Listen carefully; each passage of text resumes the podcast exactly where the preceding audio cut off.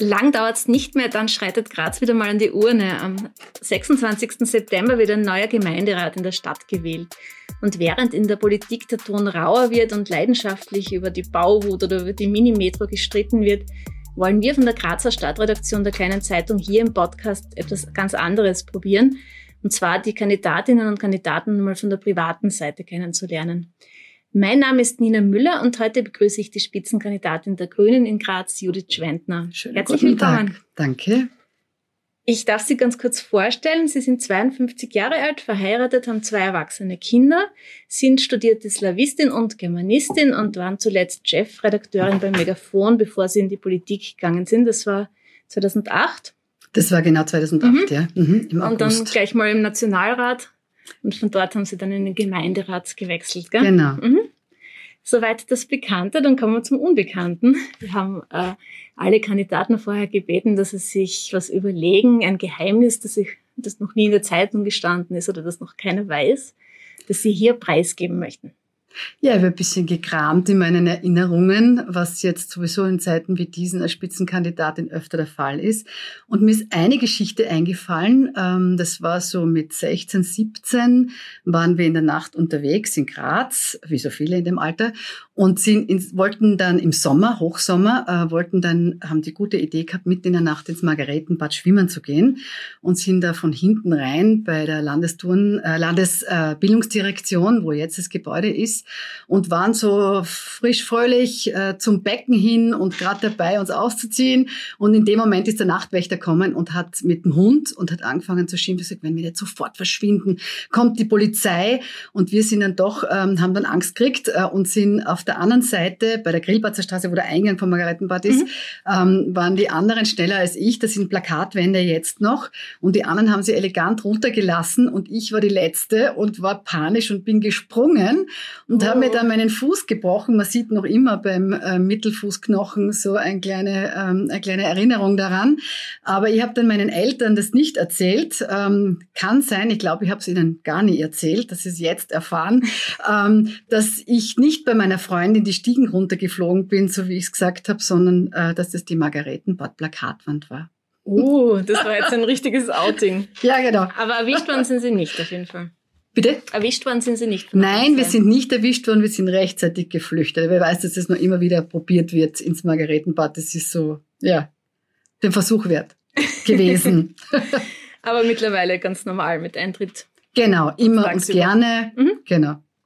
Super. Äh, dann würde mich interessieren, wie unterscheidet sich eigentlich die Arbeit im Nationalrat von dem Gemeinderat oder was waren so die ersten Erkenntnisse, wie Sie von Wien dann nach Graz zurückgekommen sind? Wie, wie, wie funktioniert die Politik da jetzt anders? Also insgesamt war es tatsächlich so, dass sie eigentlich zum einen sehr anschließen habe können an meine Zeit bei Megafon, also sozusagen dieses unmittelbare ähm, mit, den, mit den Grazerinnen und Grazern und den Menschen, die in der Stadt wohnen, zu tun zu haben. Ähm, das ist näher, es ist die Politik näher, also das Kommunalpolitik machen ist näher und ähm, das ist einfach eine andere Praxis als die äh, in der Bundespolitik. Was mir fehlt, ist ähm, ein bisschen mehr die Debatte und die Auseinandersetzung. Also ich bin jemand, der gern, die gern diskutiert ähm, und ähm, da gibt's einfach wenig Raum dafür. Also vor allem, ich meine jetzt äh, im Stadtsenat, wo man einfach reingeht, abstimmt und wieder geht. Und da war ich schon ein bisschen enttäuscht, dass es da nicht mehr Miteinander gibt, aber auch Auseinandersetzung, die ja gut ist, wenn es um die Sache geht und um die Stadt. Mhm. Haben Sie da irgendwie was reinbringen, was verändern können, was das angeht? Ist mir in der kurzen Zeit, also ich bin ja jetzt zweieinhalb Jahre Stadträtin und davon muss man ja bedenken, war ein Jahr fast Lockdown oder ähm, sozusagen andere Formen von Sitzungen, ist mir leider nicht gelungen. Okay. Aber wäre mein. Vorhaben. Mhm, mhm. Wie kam es eigentlich, dass Sie bei den Grünen gelandet sind? Hat sich das ganz natürlich ergeben oder wie, wie war da der Prozess? Ja, ich war acht Jahre bei Megafon, wie gesagt, und ähm, habe da die Stadt und auch die Themenlage äh, für Menschen, die jetzt nicht so im Mittelpunkt stehen und nicht so im Fokus, ähm, das hat mich schon sehr beschäftigt und hat mich sehr geprägt und auch sozialpolitisch geprägt. Und da geht es nicht nur um Menschen, die auf der Flucht waren, sondern auch, also wir waren ganz viel im Männerwohnheim, im Frauenwohnheim.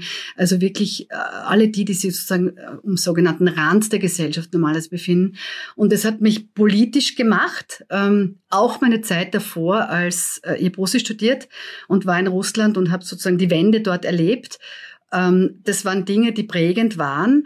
Und äh, dann ist es eigentlich, war für mich klar, dass so von der politischen Haltung und von den Werten für mich eigentlich nur die Grünen in Frage kommen.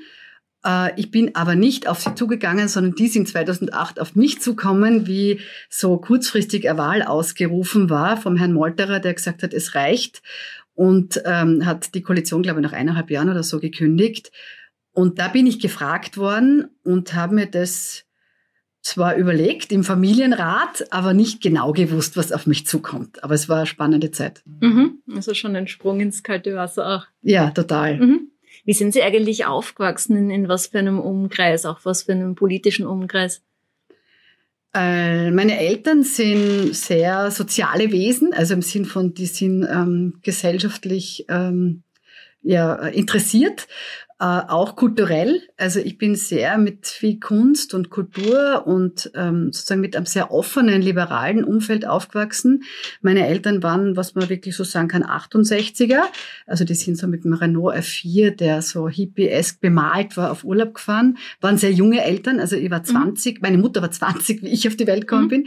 Ähm, das heißt, die waren relativ, relativ unbekümmerte Eltern und ähm, haben das, weiß jetzt was, sehr junge Familie. Ich habe zwei Schwestern.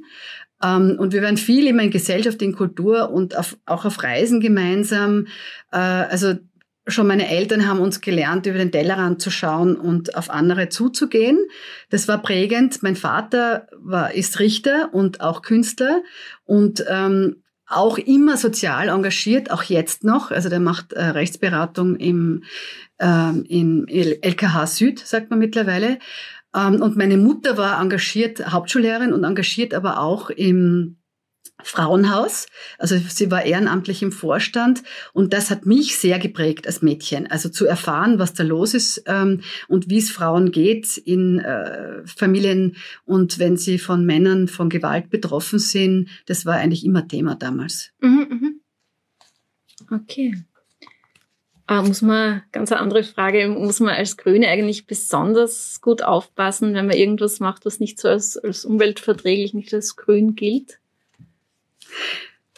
Also ich verstehe es, sagen wir so, wenn man an den Werten, die man, für die man eintritt, gemessen wird.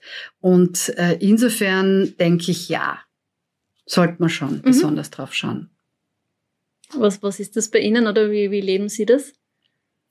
Naja, ich versuch's. Ähm, insofern sind es nicht nur die Grünen, sondern auch meine Tochter zum Beispiel, die sehr viel von uns eingefordert hat.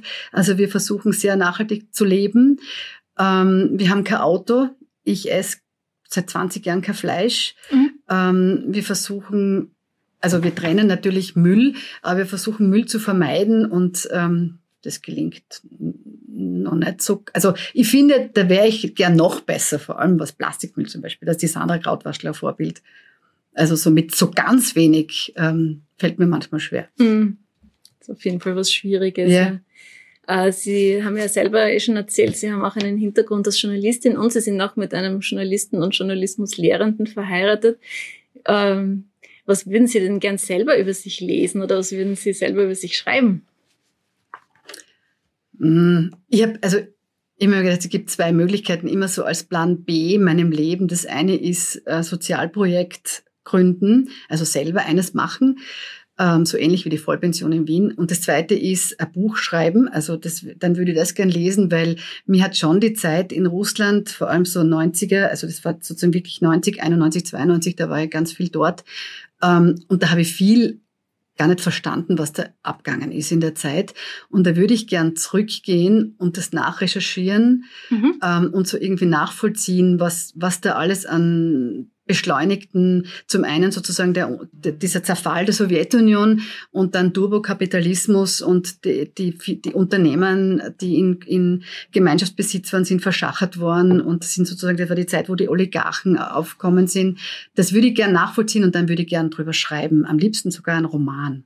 Mhm. Klingt auf jeden Fall auch gut, ja. Gibt es noch Verbindungen nach Russland? Haben Sie Freunde dort?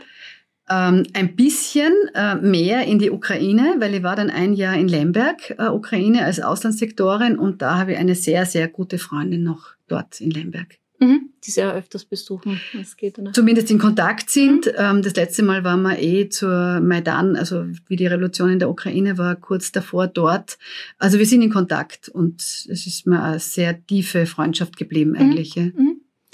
Sie haben jetzt äh, im Zuge der Berichterstattung über die äh, Geschehnisse in Afghanistan immer auch erzählt, dass Sie ein, eine junge Frau betreuen, mhm. die, die als Flüchtling, glaube ich, hergekommen ist. Mhm. Wie, wie, wie, haben Sie die kennengelernt? Wie ähm, mir war es wichtig, dass ich äh, sozusagen bei allem, was so in äh, meinem Alltag passiert, trotzdem geerdet bin und mir ist sozusagen dieses soziale Engagement wichtig. Und es gibt bei ich habe was, ich wollte was tun, was vereinbar ist zeitlich. Das ist ja nicht immer so leicht und auch flexibel. Und habe dann das Projekt Bike Buddies entdeckt bei der Caritas. Äh, das heißt, ähm, man wird sozusagen äh, Fahrradbadin und lernt äh, mit jemandem Fahrrad fahren. Und wir waren dann viel Fahrradfahren im Stadtpark, also auf dem Verkehrsgarten und so. Ähm, und dann habe ich aber gemerkt, dass dass ähm, die junge Frau, die mit ihrer Familie da ist, ähm, auch andere Sachen braucht. Und jetzt treffen wir uns einfach ähm, mindestens einmal die Woche regelmäßig. Und ähm, ich schaue, dass sie gut Deutsch lernt, also dass sie sich gut integrieren kann. Und wir, wir reden halt jetzt ganz viel, vor allem über die Situation. Und die ist, also das ist furchtbar. Für die Familie furchtbar. Die haben alle, die schlafen ganz schlecht gerade, weil sie einfach so Angst haben um ihre Verwandten in Kabul. Ähm, ja, so. Mhm. Okay. Wie geht es um da als Stadtpolitikerin, wenn man eigentlich nicht viel machen kann? Ähm, nicht gut, weil ich denke, dass gerade ähm, eine Menschenrechtsstadt Graz da auch eine moralische Verpflichtung hat, sie dafür ähm, auszusprechen, äh, Menschen auf der Flucht zu unterstützen. Und da fehlt mir tatsächlich die, die sogenannte christlich-soziale Partei in ihrem Engagement. Okay. Äh, wir kommen dann eher in zu einer kleinen Runde über die Stadtpolitik. Und zwar wollen wir in dem Podcast auch jedes Mal die Gäste dazu befragen, was sie von der Konkurrenz halten. Also mhm. wir fragen dann die, die einzelnen äh, Konkurrentinnen und Konkurrenten ab äh, und würden sie bitten, dass sie jedes Mal eine positive und eine negative Eigenschaft ihnen so auffällt nennen. Das erste ist natürlich relativ schwierig. Das ist der Philipp Pointner von den Neos. Haben Sie den schon kennenlernen können? Nein, ich habe mhm. nicht kennengelernt. Ich habe nur den Podcast ähm, angefangen zu hören, dann bin ich unterbrochen worden wegen einem Termin, glaube ich. Ähm, klingt sehr sympathisch. Und ich kann nur sagen, dass ich insgesamt mit den Neos äh, in der Zeit des, äh, meiner Zeit im Nationalrat äh, immer gut zusammenarbeiten habe können, weil sie sehr sachbezogene Abgeordnete waren. Also das war gute, guter Austausch. Mhm. Okay, den Michael jemand von der SPÖ, der schaut wahrscheinlich ein bisschen anders aus. Ja, den kenne ich aber auch aus dem Nationalrat. Mhm. Wir waren eine Zeit lang gemeinsam. Ah, ja, stimmt, ja. Genau. Ähm, ich schätze ihn als Person. Ich finde, das ist ein sehr, ähm, sehr sympathischer Mann. Ich mag den, also es ist, und ich kann sehr gut mit ihm eigentlich reden. Mhm. Gibt es also was, was Sie nicht so gut finden an ihm? Vielleicht, dass er sich vielleicht ein bisschen, also jetzt politisch ein bisschen besser abgrenzen könnte von der FPÖ. Okay. Wie schaut's aus mit der LKK von der KPÖ? Äh, ich schätze ihr soziales Engagement sehr. Ich, sie ist freundlich, aber wir haben jetzt äh, nicht so viel miteinander zu tun ähm, und auch wenig Überschneidungen gehabt. Also eigentlich in den letzten zweieinhalb Jahren, in denen ich Stadträtin bin, gar nicht so viel Kontakt. Mhm. Gut, dann hätten wir noch unseren Vizebürgermeister Mario Eustachio von der FPÖ. Was schätzen also Sie an ihm, was weniger? Ich glaube, es ist kein Geheimnis, dass wir nicht, dass ich nicht eine Freundin von ihm bin. Ähm, aber wir haben ein respektvolles Verhältnis, also wie man das halt hat im Stadtsenat und das ist mir auch wichtig. Ähm, was ich, ich finde, ja, er ist ein sehr direkter Mensch. Das ist vielleicht, mhm. ja, dann weiß man, woran man ist bei ihm. Mhm. Okay. Dann bleibt uns nur noch unser Bürgermeister Siegfried Nagel von der ÖVP. Was sagen Sie zu ihm oder über ihn? Ich habe Respekt davor, dass er seit über 18 Jahren Bürgermeister ist. Also das ist doch was. Und ähm, der längst amtierende Bürgermeister. Ich habe damals sehr bemerkenswert gefunden, wie er bei der Amoklauf-Geschichte reagiert hat. Und da war, ich, da war ich ja im Nationalrat und da, da habe ich sehr viel mitbekommen dann, weil da waren wir alle da unterwegs auf der Straße und haben irgendwie geschaut, dass wir mit den Menschen reden und sozusagen diese Trauer, die da sie überall quasi manifestiert hat, dann auch mit Kerzen und äh, die Leute, alle stehen geblieben sind. Und ich finde, das hat er sehr gut gehandelt. Also das hat mir sehr gut gefallen. Was Negatives braucht man noch? Bisschen sprunghaft. So, also man kann manchmal schwer einschätzen, mhm. wo er gerade steht. Okay. Dann haben wir hier eine Liste mit 50 Fragen. Oh, wow. Mhm. Wir machen aber nicht alle durch, sondern nur fünf draus. Und ich würde Sie bitten, dass Sie eine Zahl von 1 bis 50 nennen und dann schauen wir, was wir von Ihnen erfahren. Fünf. Okay. Haben Sie ein Lieblingssportteam? Nein, weil ich, ähm, wenn ich Sport, also ich mache Sport, mhm. aber dann am liebsten laufen und gehen. Also mein engstes Sportteam ist mein Mann. Also der, mit dem gehe ich laufen oder, oder walken. Ähm, und, oder sonst mache ich es äh, mit Adrian Yoga, das heißt im äh, online. Okay. Also Oder Maddie, Maddie, Maddie Morrison Yoga. Also okay. das sind meine. Aber Sie sind kein Fan oder, oder schauen sich im Fernsehen was an? Also so Sport. Genau, Nein, das erkennt man jetzt schon an der Beantwortung meiner Frage. Ja. Nein, ich bin überhaupt keine Sportschauerin. Mhm. Mhm. Nie gewesen? Na, nie. Meine, früher ein bisschen. Meine Eltern sind sehr tennisaffin. Äh, meine mhm. Schwester war im Tennis, also Jugendsport. Sie war sogar mal steirische Jugendmeisterin. Ähm, aber da habe ich oft Tennis mitgeschaut. Das ist das Einzige, aber ich kann kein Sportteam nennen. Mhm. Okay, passt. Dann die nächste. 15. Bleiben wir den Fünfern. Mhm. Wer war Ihr Teenie-Schwarm? Teenie-Schwarm. Hm. Das waren eher immer so Burschen aus den höheren Klassen. Mhm. Also so, ich kann mich erinnern, ähm, also einer war der der, das war der Sohn vom Herrn Professor Ginter, das war der Hans-Michel Ginter, der Völkerrechtsprofessor, also sein Sohn. Mhm. Und der ist immer, ich war im Akademischen und wir haben eine dislozierte Klasse gehabt, die war am Burgring. Da hat er gewohnt und wir sind und wir sind uns dann immer begegnet von Dummelplatz zum Burgring. Und ich war so, oh Gott, da kommt der Hans-Michel Ginter. So. Aber ich kann keine Stars nennen. Okay. Hat er das gewusst oder erfahrt er das jetzt? Später. Na, das, okay. also der ist schon lange in Deutschland, in Norddeutschland. Ich weiß gar nicht, ob der ist verfolgt da. Ähm, aber später haben wir schon mal drüber geredet. Okay. aber es hat nie Schauspieler oder Sänger oder irgendwen gegeben, wo sie ja, also The Cure, Robert okay. Smith zum mhm. Beispiel, ähm, so in der Zeit im Ska, das mhm. habe ich schon cool gefunden, doch. Optisch auch? Ja, da, also das war ja halt so 80er, super. Ja. Mhm. Super. Dann die nächste Frage bitte. Hm. Äh, was haben wir? Acht. Acht. Wie viele Länder haben Sie schon bereist? Hui, viele. Könnte ich gar nicht sagen.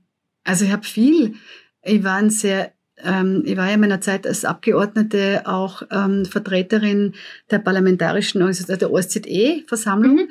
und da als Wahlbeobachterin unterwegs. Ähm, und da sind einige Länder zu den sozusagen üblichen Verdächtigen, die man so bereist, dazukommen, so wie Bhutan mhm. und ähm, äh, wo war noch in Tadschikistan und ähm, ja, Armenien also so ehemalige Sowjetunion, weil ich natürlich da, da eingesetzt war durch meine Russischkenntnisse. Mhm. Aber ich war schon, kann gar nicht sagen, wie viele Länder. Viele. Mhm. Viele in Europa vor allem. Ja. Schon genug?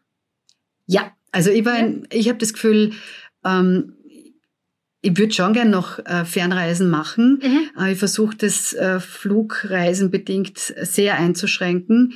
Und wenn, dann würde ich gern sehr, sehr lange bleiben, damit es ja wirklich Sinn macht, ähm, wenn man ein Land bereist. Und deswegen wird sie das wahrscheinlich erst auf die Zeit nach der Politik mhm. konzentrieren. Also wo sie dann das Buch auch schreiben, die Zeit. Genau, mhm. vielleicht. Okay. Passt. Dann haben wir noch zwei, wenn ich richtig äh, mit gerechnet habe. Ähm, sagen wir mal, was weiter hinten? 31. Okay, das ist eine hoffentlich einfache. Wasser mit oder ohne Sprudel? Unterschiedlich, tagsüber immer mit, ohne Strudel, äh, Strudel. Aber mit Strudel ist genau, auch ist auch gut, genau. Ohne Sprudel und am Abend zum Wein mag ich gern mit Sprudel. Okay, passt. Dann eine noch bitte. Ähm, 43. 43 ist wieder eine Oder-Frage und sie hat wieder mit Getränken zu tun. Bier Ja. oder Wein? Wein. Eindeutig. Ja, Ja. alles klar. Das war jetzt einfach. Gut, dann können wir schon die Zielgerade biegen. Äh, wir hätten dann noch äh, zwei bis drei Fragen. Die eine wäre, äh, wenn Sie Ihre eigene Partei nicht wählen könnten aus irgendeinem Grund, wenn das verboten wäre oder Sie nicht antreten können, wen würden Sie dann wählen? Hm. Äh, schwierig, weil es war für mich immer grün. Hm. Mir fehlt der Umweltschutz und der Klimaschutz bei allen Parteien. Also insofern hätte ich echt ein Problem. Das behaupten zwar viele jetzt, Mhm. aber ähm, in, der, in Wirklichkeit ist es das nicht. Hui, ähm, vielleicht die Neos, aber ich müsste mir das sehr gut überlegen.